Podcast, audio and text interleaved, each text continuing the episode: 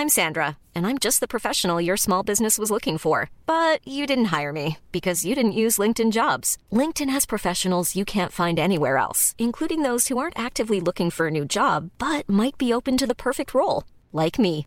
In a given month, over 70% of LinkedIn users don't visit other leading job sites. So if you're not looking on LinkedIn, you'll miss out on great candidates like Sandra. Start hiring professionals like a professional. Post your free job on linkedin.com/people today. Escuchas. Escuchas un podcast de Dixo. Escuchas Linterna Mágica con Miguel Cane. Por Dixo. Dixo. La productora de podcast más importante en habla hispana. Hola, ¿qué tal? Bienvenidos a esta edición de La Linterna Mágica, el podcast de cinéfilos para cinéfilos de Dixo. Yo soy su monstruo estrella favorito, Miguel Cane, arroba alias Cane, y hoy me acompaña eh, desde Jalisco el fabuloso Raúl Fuentes, arroba Oye Fuentes, eh, que en vez de mandarnos su, su intervención pregrabada, vamos a estar en vivo. ¡Saluda Raúl! Hola, hola a todos. Eh, pues gracias por invitarme para platicar con Miguel sobre una película muy especial. Eh, esperemos que este tipo de colaboraciones se sigan dando porque yo creo que está muy padre platicar pues entre los dos de las películas o series u obras que vengan en camino. Que nos gusten. ¿A, a estoy? Pues sí, claro. Claro. Pues este, vamos a hablarles de una, una película que ha polarizado a críticos alrededor del mundo. Algunos la han, la han recibido muy bien, otros tibiamente y otros de plano sí se le fueron a la yugular. Y me refiero a la nueva película de, de la Warner Brothers, eh, dirigida por John Crowley, basada en, en, una novela que ganó el premio Pulitzer de ficción en 2014, escrita por la estadounidense Donna Tartt. Eh, me refiero a The Goldfinch, eh, El Jilguero, que pues, es una novelita de 700 y pico de páginas, Raúl. Y yo creo que sí se nota, fíjate que ayer, bueno, ya que tuve la oportunidad de verla y que vi que duraba dos horas y media, Ajá. Eh, nomás con eso me di cuenta de que, de que sí iba a ser una novela eh, pues larga, ¿no? O sea, ya, ya estuve revisando algo del material eh, y pues nada, fíjate que, que yo iba con total desconocimiento tanto de la novela como de la película, no la tenía en el radar hasta que tú me, hasta que tú me dijiste, vi el tráiler y fíjate, ya cuando vi que era el director de Brooklyn, dije, mmm, a lo mejor puede que vaya como por esos caminos eh, con Brooklyn. Sí. Y creo, y creo, que fue una grata sorpresa, pero vamos desmenuzándola poco a poco. Vamos poquito a poco. Lo que sí es cierto es que yo siento que igual, y sé que tú piensas lo mismo, hubiera funcionado quizás mejor como una miniserie de seis capítulos para para Netflix o HBO o Hulu una o Apple Apple Plus una de estas nuevas plataformas de de streaming más que como una película en forma pero pues, esto es porque básicamente pues hay muchos elementos de la novela que fue imposible pasar a la pantalla y tener un, un horario que le permitiera tener una corrida comercial. Pero este pero hay algo que es bien este que es bien interesante. Y, y, tú me lo tú me lo comentabas también ayer. Esta película se siente como de la vieja escuela. No sé si ustedes escuchas se acuerden o sean de la generación que les tocaran estas películas que eran como como tipo evento que eran películas para un público más adulto más sobrio por así decirlo que este que eran adaptaciones de novelas eh, aclamadas por la crítica o ganadoras de premios o muy populares que se convertían en películas muy este muy esperadas y de primera calidad con grandes elencos y tal como pues El Padrino por ejemplo o El Exorcista o La decisión de Sofía o La amante del teniente francés ¿te acuerdas Raúl? Sí, fíjate que también eh, cuando hablas como de público adulto siempre me imagino, no sé por qué, a personas pues ya de la tercera edad, pero yo creo que también tiene que ver con un público que a lo mejor ya está cansado de todas las franquicias que vemos cada año. Sí. Digo, no porque a mí me moleste eh, las películas de Marvel, de hecho me encantan, pero yo sé que debe haber gente que las odia, o Rápido y Furioso, o Transformers, o lo que sea, y creo que, que, que sigan existiendo este tipo de películas, aunque sean poquitas al año, pues sí da como este ánimo, estas ganas de seguir yendo al cine, encontrarte con películas que a lo mejor no son de autor o no son necesariamente estadounidenses, Pero, que sí, ajá, pero que están como en otro, como en otro canal, ¿no? Que sí, pero ciertamente ya no se hacen o, o ya no se hacen con tanta eh, frecuencia. Pues, ajá, con tanta frecuencia y que ya más bien las vemos en televisión. Sí, y lo que pasa es que el público que es afecto a este estilo de cine también es un hecho que se ha alejado de las pantallas precisamente porque pues ahora están casi siempre dominadas, como tú decías, bien por las franquicias, los universos que le llaman ahora, ¿no? El universo DC, el universo Marvel, el universo Transformers, el universo El Conjuro, bla, bla. Eh, y, como que se han ido apartando y han ido encontrando más refugio precisamente en las plataformas digitales. Eh, pero es, curioso, bueno, de hecho esta película es una coproducción entre Warner Brothers y Amazon. Eh, que, de hecho Amazon lo hizo para tener los derechos a perpetuidad de explotación de la película en su plataforma digital, algo que ya había hecho anteriormente con películas como eh, The Upside o Suspiria, por ejemplo, la nueva versión de Guadagnino que tuvo corrida comercial en cines, pero que va a formar permanentemente parte del acervo de, de Amazon Prime Video y bueno, también se, se, lanzó a la venta en físico, que esta también se va a lanzar a la venta en físico cuando llegue el momento de, yo creo que será por ahí de diciembre, para la época navideña, eh, de, de, que sea un producto de home video en Blu-ray, DVD y etcétera, ¿no? Y, y, y, esto pues auspiciado también por, por Amazon, por Jeff Bezos.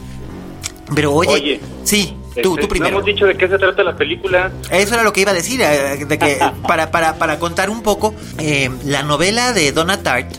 Donna Tartt, por cierto, es una escritora espléndida eh, que ha publicado únicamente tres novelas en los últimos 30 años. la primera apareció por ahí de 1990, se llamaba The Secret History, que fue muy aclamada por la crítica. Posteriormente, por ahí de 2002, apareció eh, The Little Friend, que también eh, están vendidos los derechos eh, para, para cine, los compró creo que Jodie Foster. Y pues ahora The Goldfinch es una escritora que tiene un estilo muy particular para escribir. Es un poco al estilo Charles Dickens en el sentido de que cuenta muchas historias dentro de una misma historia y va guiando al personaje desde la infancia hasta la edad adulta. Eh, bajo diversas circunstancias y además también tiene un lenguaje muy poético y muy alegórico que luego también es medio difícil de, adaptar al, cine pero mezcla este, esta alta literatura con elementos de thriller, con elementos de melodrama y le sale muy bien. Eh, la trama, eh, que como decía Raúl, pues es bien importante, eh, es la historia de, un muchacho llamado Theo Decker, que lo, que lo encarna en la edad adulta Ansel Elgort, que fue el protagonista de Baby Driver, que oye, qué buena película es de Baby Driver, ¿eh? La volví a ver, la, volví a ver hace poquito y, y de veras, qué buen director es Edgar Wright, pero qué buen actor es este muchacho. Sí, porque es el chico de las películas estas, ¿cómo se llama? De las novelas. Ay, este Divergente, insurgente. Es el que sale del hermanito de, de la Shailene. Sí, y que sale y que sale con ella en esta novela, en esta película basada en la novela de Nicholas Sparks que se llama Ay, no recuerdo cómo se llama en español, pero se llama The Fault in, the Stars. Stars, bajo la misma estrella, que son los... La misma estrella, claro. Que es como la Love Story, o sea, están enfermitos los dos. Así es, bueno, ya estás medio spoileando, pero sí está bien, sí, sí, sí. Eh, pues sí, Ansel es un buen actor, ¿eh? yo también no lo tenía como muy ubicado como en papeles de drama importantes, pero pues yo creo que en esta película está muy bien, también a la par con el, con el chiquillo que sale de él el personaje de, de, Theodore de, de, Theodore Decker a los 12 años, que es este Oaks que fue que salió chiquito hace como 3 años. Eh, estaba, estaba chiquitín, tenía como 8 o 9 años.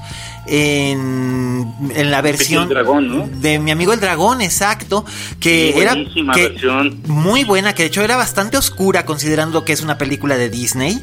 Eh, que era con Bryce Dallas Howard y quién más salía. Robert Redford salía por ahí. Salía Robert Redford por ahí, es cierto. Y, ay, ¿quién era el galán joven? Ay, no me acuerdo ahorita.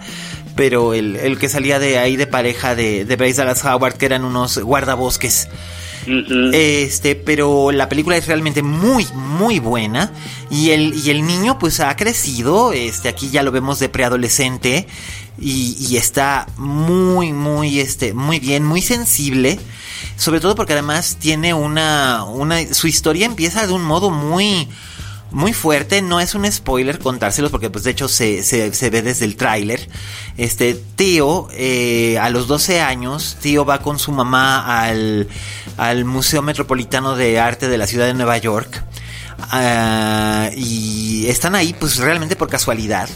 Están visitando una exposición de grandes maestros del, de los Países Bajos, del, del, siglo XVIII en, en, los Países Bajos, como Rembrandt o, o el propio Fabricius, que, una, que precisamente su obra, su, su, su, pintura, El Jilguero, es la que da, da título a la, a la novela y a la película, y que de hecho es la razón de tre de, de, de que exista. Eh, este, están visitando el museo cuando hay un atentado terrorista, un, explotan unas bombas y la madre de Teo muere. Este, y Teo pues no solamente queda huérfano, sino que además se, se va involucrando en una, en una, tanto en una intriga como en un, como en un proceso de crecimiento que pues, es, duro. Sí, sí, sí, sí, fíjate, ahorita estaba recordándome la, la película, pero estaba pensando también en, pues que no nomás Ansel y este chiquillo, eh, pues lucen perfectos en la pantalla, sino los otros actores también. Sí. Y eso de... fue lo que, o sea, bueno, Nicole Kidman que siempre es muy bonita, que siempre cumple, que siempre es muy padre ver a Nicole Kidman en la pantalla, ya sea que salga de alguien más joven o que salga de que salga eh, más viejita. Pero sí. a mí el que me sorprendió mucho y que me gustó mucho fue, por ejemplo, Jeffrey Jeffrey Wright, el actor de, de Westworld, por ejemplo. Sí, que es, que es estupendo y este... Sí. Y, y, y eh, muchos también lo ubicarán por, por, por ser este uno de los agentes en 007. Ah, claro, pues era así, que uno de los que le conseguían ahí juguetitos a, a James Bond. Sí, es su amigo, es, es su aliado, es su, su, contraparte de la CIA. Uh -huh. Este... Eh, pues Sarah Paulson también, que está por ahí, fíjate que también Sarah Paulson es una actriz que me gusta mucho. Sí. No creo que haya sido su mejor papel. No. pero igual ya platicaremos de eso más adelante. Sí, sí, pero, pero fíjate que Sarah Paulson estaba yo leyendo que, que básicamente ella le entró porque era fan del libro. Y, y, quería participar de algún modo y este pues en realidad solamente había dos personajes que podía que podían hacerse en, en, la adaptación digo el personaje de la madre de Tío es, es importante en la novela pero aquí por cuestiones de tiempo y de y de trama y de ritmo pues se tuvo que reducir a mínimos uh -huh. entonces ella toma toma un papel que es clave que es clave para el desarrollo de la trama, que es la, la, novia del, del, papá de tío que cuando este reaparece en la, en la película. Y es una, pues es una, es una muchacha alcohólica de Las Vegas. Y lo hace bien, pero, pero fíjate que ese es uno de los, de los tropezones que le encontré a la película, ¿no? Pero eso es algo que John Crowley hizo también en, en Brooklyn. Yo no sé si te acuerdas en Brooklyn que por ejemplo, las secuencias que eran en la casa de huéspedes donde Sarsha Ronan es, es eh, llega a vivir, que como ella no pertenece al mismo mundo que estas muchachas, los personajes de sus compañeras de casa eran como medio exagerados, medio caricaturescos. Uh -huh. O la familia italiana del, del, prometido también eran como muy caricaturescos. Ah, claro, sí. eh, aquí hace pues más o menos lo mismo, ¿no? Como para subrayarnos que el personaje de Tío no encaja en este mundo desértico y decadente de Las Vegas. Este, pues ahí Sarah Paulson está como medio exagerada. Luke Wilson está, yo siento que está bastante pobre y es una pena porque recordemos que Luke Wilson, por ejemplo, hizo un trabajo tan bonito, tan sensible en eh, The Royal Tenenbaums. Sí, aunque también siento que parte de, estos, ay, no, ¿cómo, ¿cómo, decirlo? Siento que parte de la duración de la película hace que eh, tengas que compactar a los personajes, entonces los tienes que mostrar muy caricaturescos, porque por sí. ejemplo veo que en el personaje de Sarah Paulson como para describirla rápidamente y no perder tiempo, la ves todo el tiempo masticando chicle, ¿no? O, o acomodándose los tacones como de 15 centímetros. Ajá. Eh, ajá, ¿no? Y por ejemplo, Luke Wilson, creo que es el que está más desperdiciado en ese sentido, porque lo hacen ver nomás como un padre malo, malo, malo, como de telenovela. Sí, malo, enojado y... Supongo que en la novela... Ventajoso. Un poquito más de capas, ¿no? Sí, tiene algunos matices más porque en efecto es un padre que no conoce a Teo, que en realidad ni siquiera lo quiere. No es un spoiler decir que no lo quiere pero que trata, en la novela trata y tiene algunos gestos de desconcertante nobleza con su hijo, y aquí eso no se puede dar. Otro personaje que también pertenece a esta a este como tropezón que mencionábamos es el que hace este Finn Wolfhard del de It eso y Stranger Things que hace de un de un inmigrante ucraniano eh, muy excéntrico, un chavito excéntrico ucraniano que es el único amigo de Theo allá en Las Vegas. Y este, y lo hace muy caricaturesco, ¿no? Casi casi como personaje de Tim, de Tim Burton. Sí, te, digo que a mí me recordaba un poco su acento como, como a la voz de Borat, como si estuviera ahí Sacha Baron Cohen dándole indicaciones de cómo, de cómo tenía que hablar. Y la verdad es que ese personaje es muy bonito. Eh, sí, es muy bonito, porque es, es, es aparte de los personajes de Jeffrey Bright y de Nicole Kidman, que cuando Theo es niño procuran a su manera darle amor y protección. Es el único personaje que realmente quiere de gratis a, a Theo, aunque después sabemos que no solamente lo quiere de gratis, sino que también lo usa. Sí, sí, bueno, pues allí también ya se va develando un poco más poco más de la trama. Oye, también, ¿sabes qué me gustaría que no se nos olvide mencionar? Sí. Que, la foto es de Roger Dickens. Ay, pero qué cosa más bonita. ¿eh? ¿no? Pero eh, preciosa.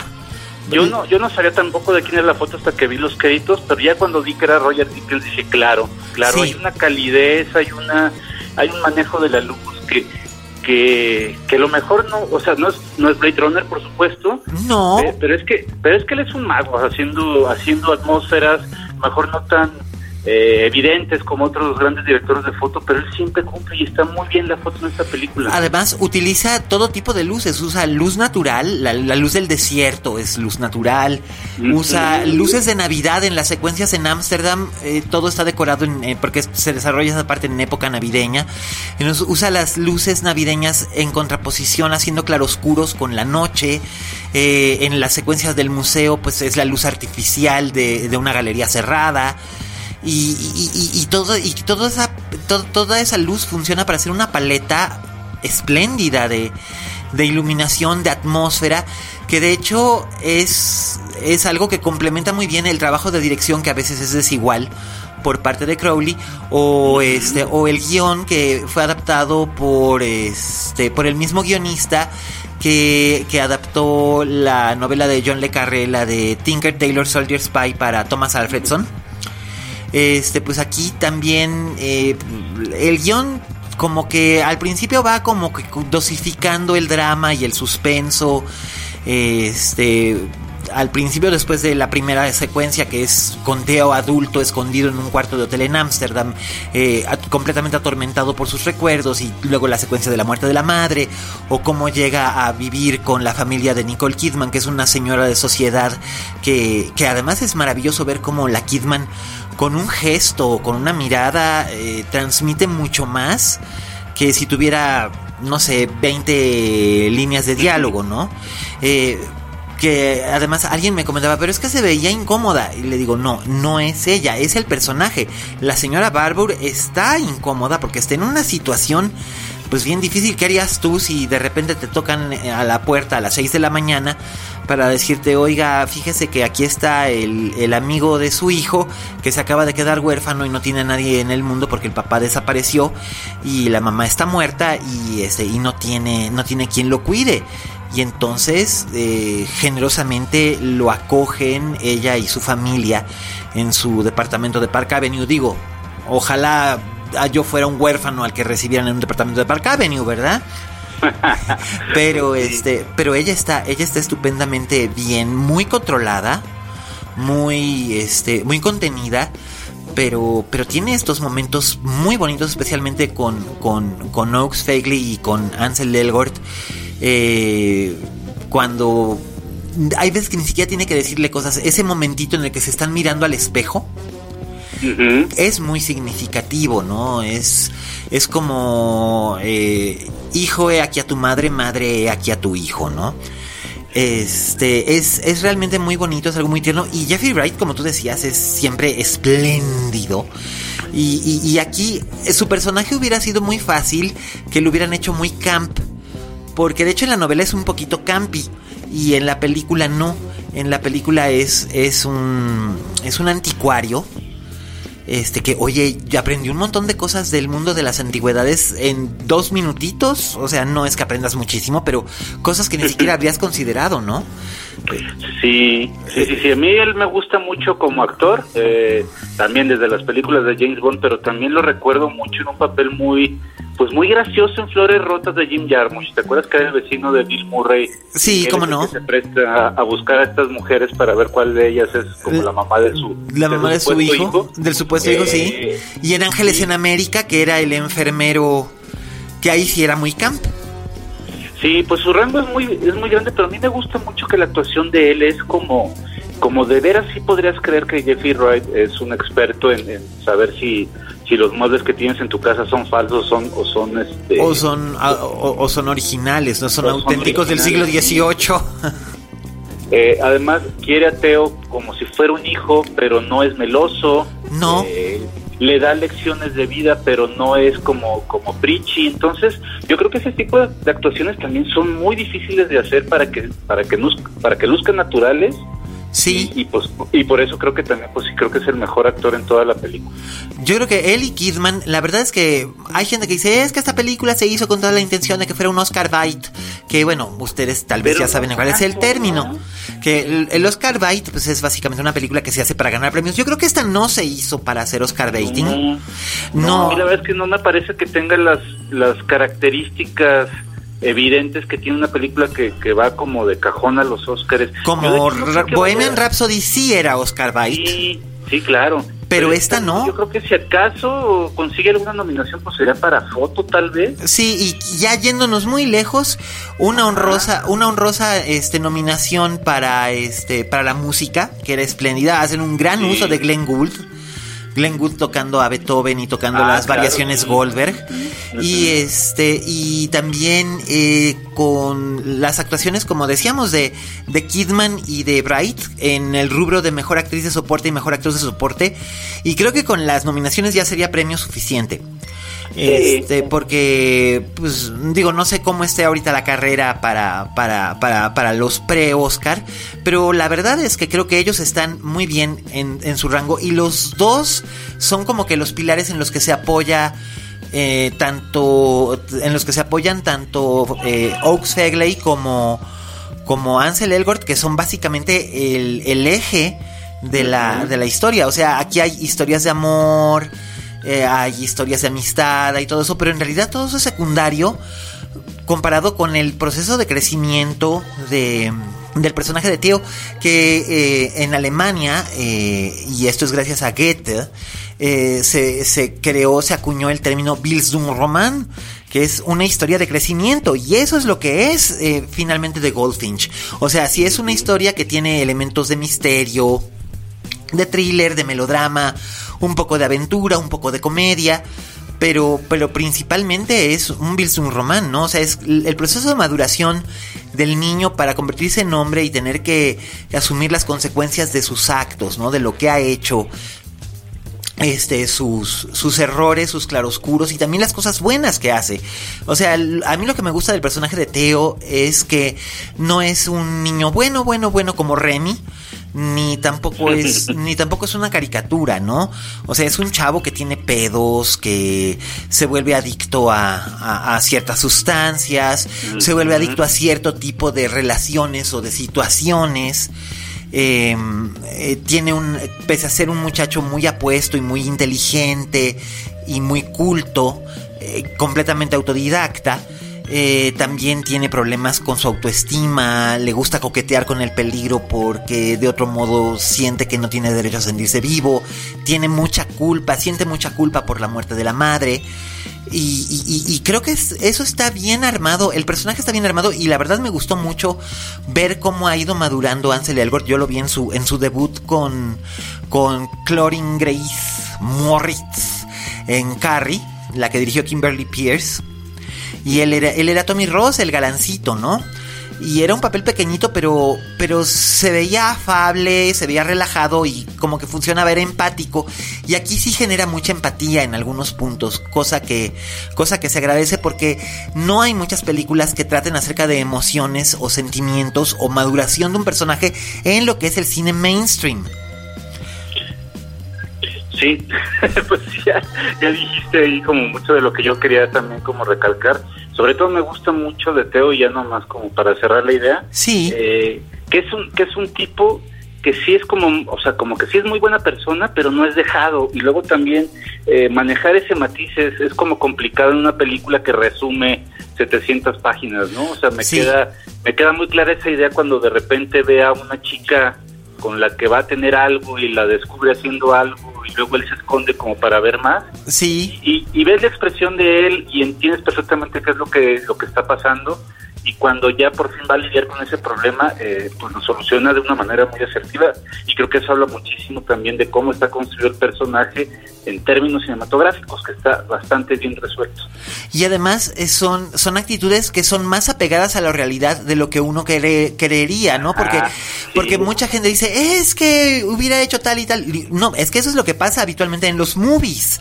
Pero aquí, o sea, este güey está haciendo probablemente lo mismo que harías tú si estuvieras en esa Yo estaba pensando que yo haría eso, ¿no? Si me pasa eso, pues igual yo también ahí pues ajá, me guardo un poco y luego veo qué hago. Aprovecho, aprovecho la oportunidad que se me presenta y luego decido qué voy a hacer más adelante.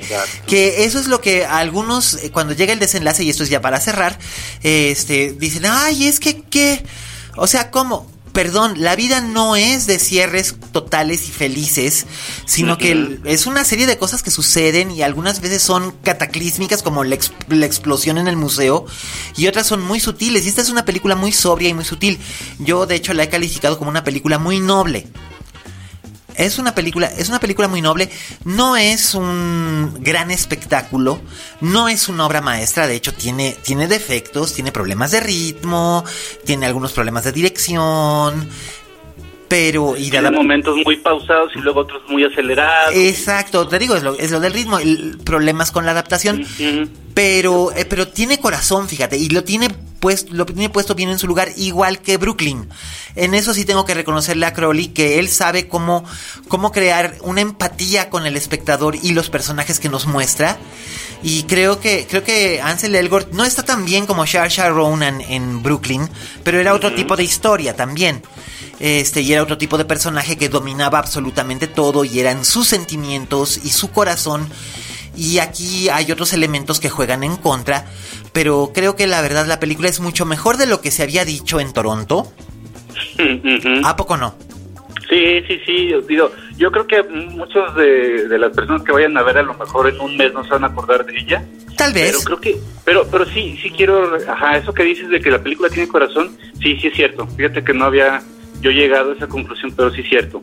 Algo que tiene que tiene esta película es que tiene mucho corazón, tiene mucha magia, tiene mucho mucho oficio de un narrador que sí sabe eh, pues más o menos dónde poner cada pieza para que para que cause emoción en, los espectadores, y no nomás con el personaje de Teo, sino con el personaje de Boris que es entrañable, por ejemplo. Por ejemplo, la señora Barbour la, señora Barbour que es completamente fría y elegante en su aspecto y en su manera de comportarse, pero te digo, con una, con una caída de ojos o con una media sonrisa o con una lágrima que apenas le brilla en el rabillo del ojo, la Kidman nos está enseñando que esta mujer quiere a Teo, pero por desgracia no puede hacer mucho más para, para protegerlo, ¿no? Y pues la verdad vale mucho la pena que de veras vayan y le echen un ojo a, a The Goldfinch, porque es raro ver eh, en esta época de tantas franquicias, superhéroes y demás, es raro ver una película que en realidad lo único que está buscando contarnos es una historia, meternos en ella y después sacarnos para que esa historia siga entre nuestras imaginaciones. Sí, además, pues eso, o sea, creo que es una película que yo no sé cuánto haya costado, pero... 40 millones. Ah, bueno, entonces no estaba tan cara como yo pensaba. No, por suerte. pasa eso, ¿no? Que son que son este, apuestas que hacen los estudios y que luego no ven eh, pues un retorno de la inversión, ¿no? Entonces también por eso valdría la pena verla, eh, porque yo espero que, que, si siguen haciendo este tipo de películas, más gente de la que hablábamos, este público adulto, pues pueda, pueda regresar a las, a las pantallas. A las pantallas, sí. Este, pues ver adaptaciones de obras que les hayan gustado. Sí, hacer esta vuelta a un cine, a un cine para adultos más mainstream, que no únicamente viene de Europa o de este o, que únicamente se proyecta en televisión o en, en plataformas digitales, sino que tiene un poquito más para, para ofrecer. Además, ¿sabes qué? Yo veía la película y aunque se leen elementos, digamos, como de una vida contemporánea, como puede ser a lo mejor un iPod, por ejemplo, yo sentía que en muchos momentos la película era muy atemporal y eso me parecía un gran un gran acierto tanto del director como de la historia en sí que nos están Sí, en la novela en la novela es igual, no sabes exactamente, o sea, sabes que si hay un iPod es porque la novela ocurre después de 2003 y luego son como 10 años después, pero no sabes si es la actualidad o no y no importa. Llega un momento en que no importa, es su propio universo, tiene su propia luz, cortesía de Roger Dickens, tiene su propio ritmo, su propio lenguaje y la verdad es que se deja ver y se deja ver muy bien. Muchas gracias, Raulito. Raulito Fuentes, muchas gracias por habernos acompañado. Con esto estamos cerrando ya esta emisión especial de la linterna mágica dedicada a The Goldfinch, el jilguero. Este, esperemos que la vean y que, pues, que nos la comenten, ¿no? Sí, pues sí, a mí me gustaría que platicáramos de la película, si les gustó o no les gustó, pues también que nos escriban en nuestras redes sociales. Así es, usando el hashtag linterna mágica y pues ya saben que siempre les contestamos. Y pues gracias a todos los que siempre nos escuchan. Ahora sí ya nos, nos excedimos un poquito de tiempo en este formato, pero pues les agradecemos siempre a todos los que nos escuchan. Ustedes saben quiénes son en todas partes que nos, que, nos han escuchado. Coméntenos qué les pareció este, esta reseña la limón de, de, de, de que hicimos Raúl Fuentes y yo. Raulito querido, muchas gracias por acompañarnos. Muchas gracias a ti por invitarme y esperemos escucharnos próximamente con otra película para comentar. Me parece perfectérrimo. Y pues bueno, eh, muchas gracias a Federico del Moral y, Verónica Hernández en producción y controles, a Dani por darnos Dixo. Recuerden que nos pueden escuchar en los podcasts de iTunes, así que pueden descargarse la, aplicación y suscribirse, es gratuito y ahí pueden calificar este podcast, este, pueden mandarnos comentarios y además así nos ayudan a llegar a ser uno de los podcasts de cine más escuchados de México porque tenemos ese compromiso para cuando llegue diciembre. Así que este, pues muchas gracias nuevamente Raúl Fuentes, arroba Oye Fuentes escucharnos. Yo soy Miguel Cane, arroba alias Cane. Besos y abrazos para todos nuestros escuchas. Y recuerden. Como dijo la Betty Davis, en este negocio si no tienes fama de monstruo, no eres una estrella. Hasta la próxima.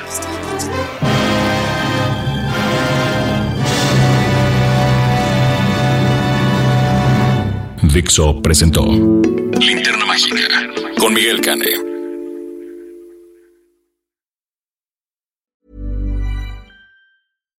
How would you like to look five years younger? In a clinical study, people that had volume added with Juvederm Voluma XC in the cheeks perceived themselves as looking five years younger at six months after treatment. Look younger, feel like you. Add volume for lift and contour in the cheeks with Juvederm Voluma XC. Reverse signs of aging by adding volume to smooth laugh lines with Juvederm Volure XC. For important safety information and to find a licensed specialist, visit juvederm.com. That's J U V E D E R M.com. Not for people with severe allergic reactions, allergies to lidocaine, or the proteins used in Juvederm. Common side effects include injection site redness, swelling, pain, tenderness, firmness, lumps, bumps, bruising, discoloration, or itching. There's a risk of unintentional injection into a blood vessel, which can cause vision abnormalities, blindness, stroke, temporary scabs, or scarring. Talk to a licensed specialist to find out if it's right for you.